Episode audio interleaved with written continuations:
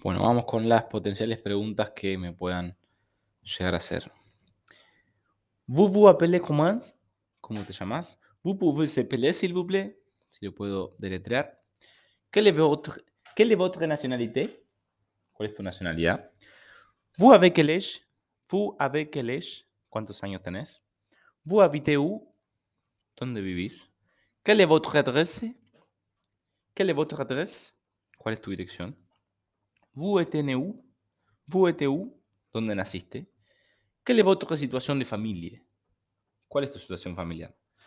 Vous avez des France? Vous avez des enfants? Si tenés hijos. Vous avez des frères o des sœurs? Si tenés hermanos o hermanas. Vous avez des frères o des sœurs? Qu'est-ce que si vous faites? Quelle est votre profession? Qu'est-ce que si vous faites? Qu'est-ce si que vos faites? ¿Qué haces? Quelle est votre profession? Vous travaillez où?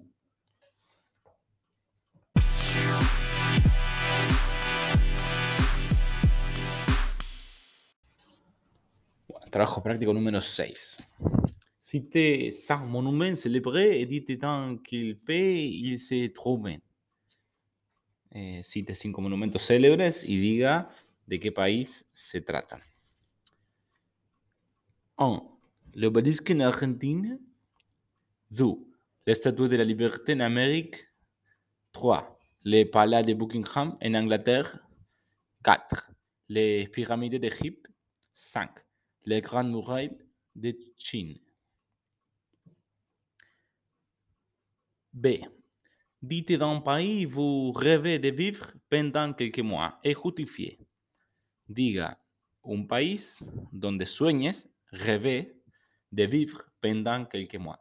De vivir durante algunos meses y justifica. J'aimerais vivre en France pendant quelques mois. Yo, a mí me gustaría vivir en Francia por algunos meses. J'aimerais, j'aimerais vivre en France pendant quelques mois. Parce que mes grands-parents sont venus de ce pays. Porque mis abuelos vinieron de ese país. J'aimerais aussi connaître les lieux historiques comme Louvre et l'Arc de Triomphe. Me gustaría también conocer los lugares históricos como Louvre y el, mas- y el Arco del Triunfo. J'aimerais aussi connaître les lieux historiques comme Louvre et l'Arc de Triomphe. Et bien sûr, améliorer ma langue. Y por supuesto, mejorar mi lengua. Et bien sûr, améliorer ma lengua.